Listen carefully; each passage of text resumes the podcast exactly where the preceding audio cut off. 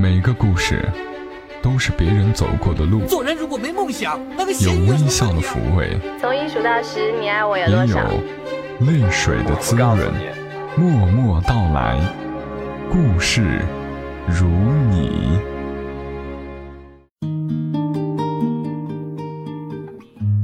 默默到来，故事如你。这里是由喜马拉雅独家播出的《默默到来》，我是小莫，在每个周三的晚间和你相伴。默默到来，和大家说说我们平常人身上所发生的故事，因为我们说的故事并不那么的曲折离奇，反倒让更多的人在故事里看到了自己的影子，自己的过往，也萌发了把自己的故事写给小莫的想法。所以要谢谢大家愿意把你们的故事发到我的邮箱。我其实好长一些日子没有看邮件了，今天打开才发现，好些听友给我写信投稿或者推荐文章，特别谢谢你们。虽然很多稿件并不适合在节目里面播出来，但还是谢谢你们的信任。今天节目内容便是选择到的一个叫做艾秋的朋友给我发来的故事。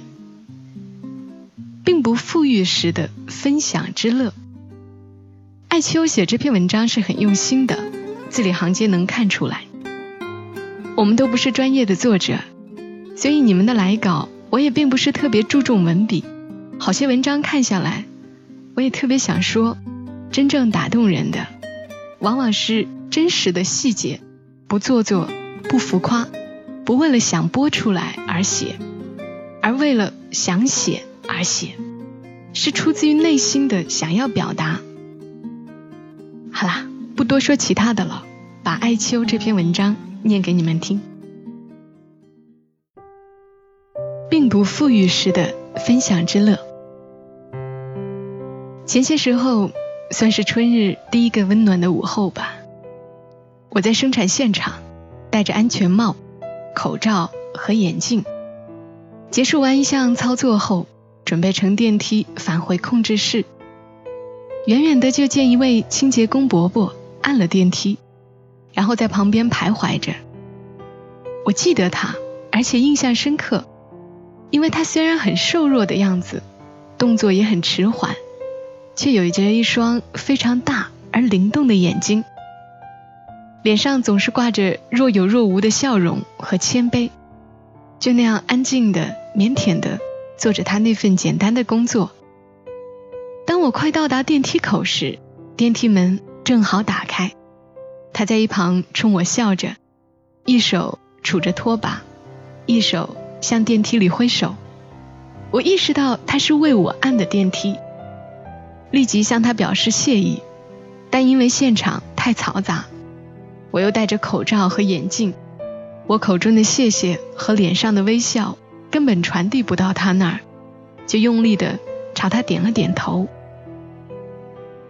而就在我正要跨进电梯时，他却有些迟疑的走到我跟前，一只手伸到了我面前。不知道什么时候，他手里多了几粒糖果，他笑着示意我快拿着。就在那一刻，我想到了一件事，一下子被感动了。我接过糖果。再次向他表示感谢，他始终笑着，没说一句话。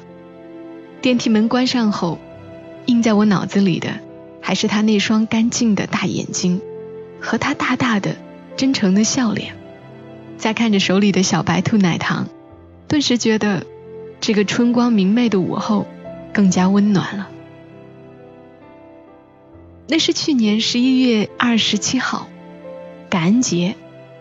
我身上带着很多巧克力，用以表达我对身边师傅和同事们的感谢。我经过控制室外的走廊时，正好看到那位伯伯在那儿安静的拖着地，我便掏出几块巧克力走到他面前。起初他以为是自己挡我路了，便往后退了退。我心情很好的跟他说：“叔叔啊，今天是感恩节，节日快乐。”我递给他巧克力时，他那双大大的眼睛望着我，有些不知所措，但始终咧着嘴笑着。然后接过巧克力，揣进了兜里，我便走开了。由于我倒班，而他们也经常换班，所以中间我几乎没有再见到过他。我不知道那天我全副武装的样子是怎么被他认出来的，也不知道那几粒糖果在他身上揣了多久，更不知道他当时些许的迟疑是因为不确定是我，还是因为手里拿着的是小白兔。但仍然感谢他用最温暖的方式回应了我。一直以来，如果我上班时带了些零食，都会很自然的分享给旁边的清洁阿姨和叔叔们，而他们无一例外的都没有自己吃，而是很小心的放进兜里。我不知道他们是否像我父亲当年一样，将别人给他的好吃的全带回了家。我父亲是一名家电维修工，总会上门为别人维修家电。而他为人忠厚老实，受人敬重，客户常常会将家里的珍奇水果或是其他好的东西给他一点儿，而他则全部带回来给我们。那时候我年纪还小，每次和弟弟一看到父亲带了好吃的回来，都会特别开心。一家人一起分享的时候，觉得特别幸福，也特别享受那种甜蜜的感觉。不只是食物带来的。后来上小学的时候，中午在学校吃午饭，那时都是食堂的叔叔将饭菜送到教室里，然后小朋友们拿着饭盒排着队，由班主任来打饭给我们。每周五呢，食堂送的菜里都有秘制的鸡腿，我吃过一次后觉得很好吃，后来的每次。都会偷偷的将鸡腿留在饭盒里，下午放学后带回家，然后与妈妈、弟弟分享。虽然这是一件有点搞笑、有点小气的事情，但却带给了我很多幸福。当然，小小的我还是有点好面子的。大家都在教室里吃饭，而我不愿意被其他同学发现我的这个小秘密，所以每次有鸡腿的午饭，我都吃得磨磨蹭蹭。然后趁他们不注意的时候，假装镇定的收好饭盒。这其实真的是一个技术活。首先，我得把饭盒里的饭吃得干干净净，只剩下鸡腿。然后要找到一个合适的时机，看起来很自然的收饭盒。那个时候小朋友的饭盒都不洗的，然后放学再回家洗。而且放学早，所以鸡腿也不会坏掉哦。也有失手的时候，被同学看到后问：“哎，你怎么不吃鸡腿呀？”我只好支支吾吾的说：“我吃的有点饱了，现在不想吃。”就算是到了中学时代，我住宿，一星期回家一次，我也会把舍友们分给我的一些好吃的留下来，周末回家后与家人分享。母亲常笑我傻。也不是什么特别的东西，干嘛非要带回家呢？但我能感受到他说这话时心情是愉悦的。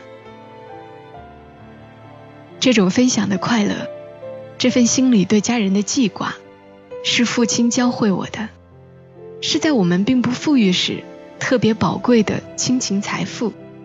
到现在，生活过得越来越好，见的东西、吃的东西都更丰富。但我们仍然会将在外面得到的东西带回家与家人分享，那份快乐和幸福也仍然温暖着这个家。以至于后来，我和男友刚交往时，那时都还在读书。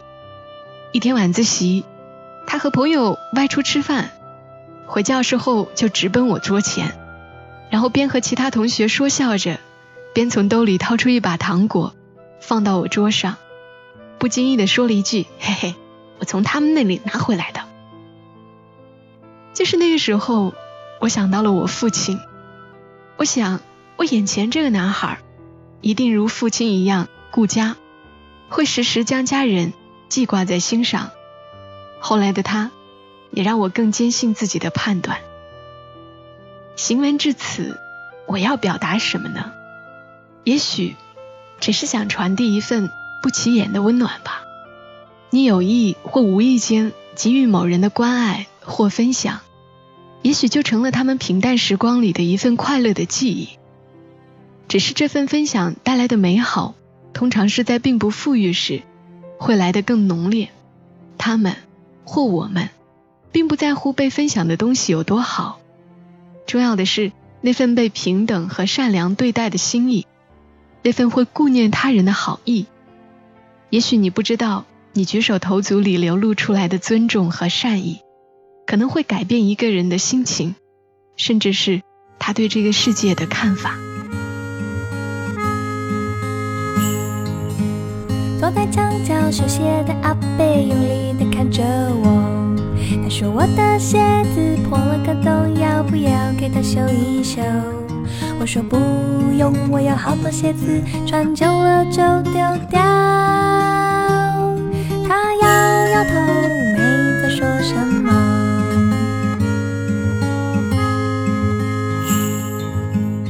在墙角修鞋的阿贝身边多了好多鞋子。我说最近的生意不错，你就不用烦恼饿肚子。他说没有啦，这都是捡来的，修一修还可以送给别人。我低着头，什么都说不出口。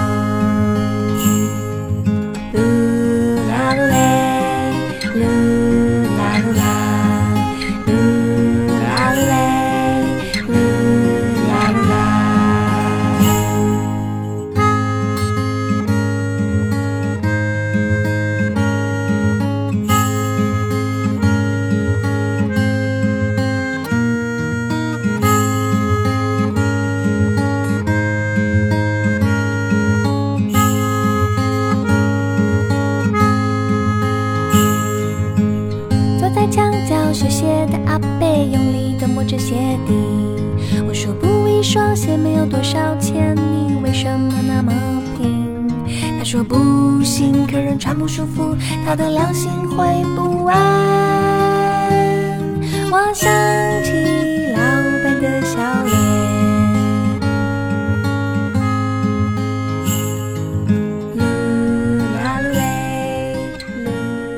刚刚是来自于艾秋的故事，并不富裕时的分享之乐，很简单，但是很有画面感，很平常，但是让小莫挺有感触的。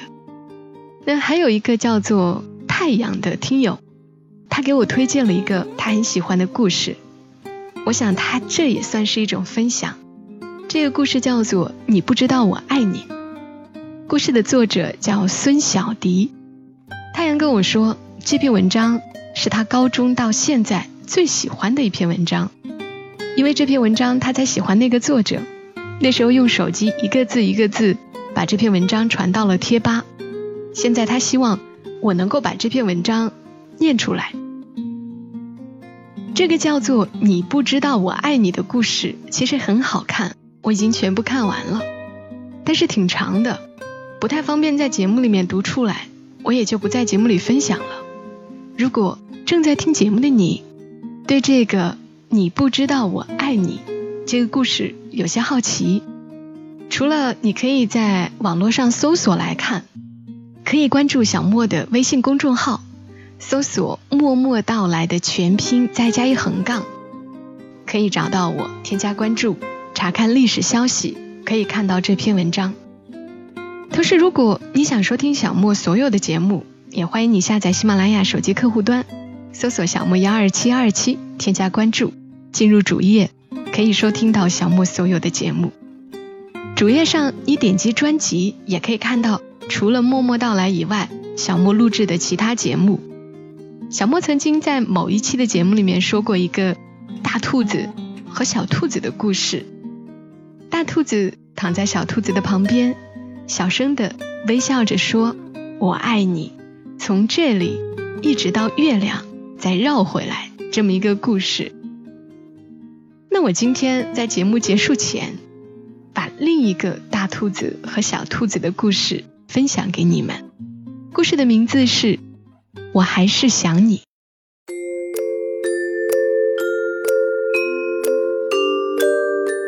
大兔子和小兔子一起吃饭。小兔子捧着饭碗对大兔子说想你。我不就在你身边吗？大兔子说。可我还是想你。小兔子咂巴咂巴嘴。我每吃一口饭都要想你一遍。所以我的饭又香又甜，哪怕是我最不喜欢的卷心菜。”大兔子不说话，只是低着头继续吃饭。大兔子和小兔子一起散步，小兔子一蹦一跳，对大兔子说：“想你，我不就在你身边吗？”大兔子说：“可我还是想你。”小兔子踮起脚尖：“我每走一步路都要想你一遍，所以再长的路走起来都轻轻松松，哪怕路上满是泥泞。”大兔子不说话。只是慢悠悠的继续走路。大兔子和小兔子坐在一起看月亮。小兔子托着下巴对大兔子说：“想你，我不就在你身边吗？”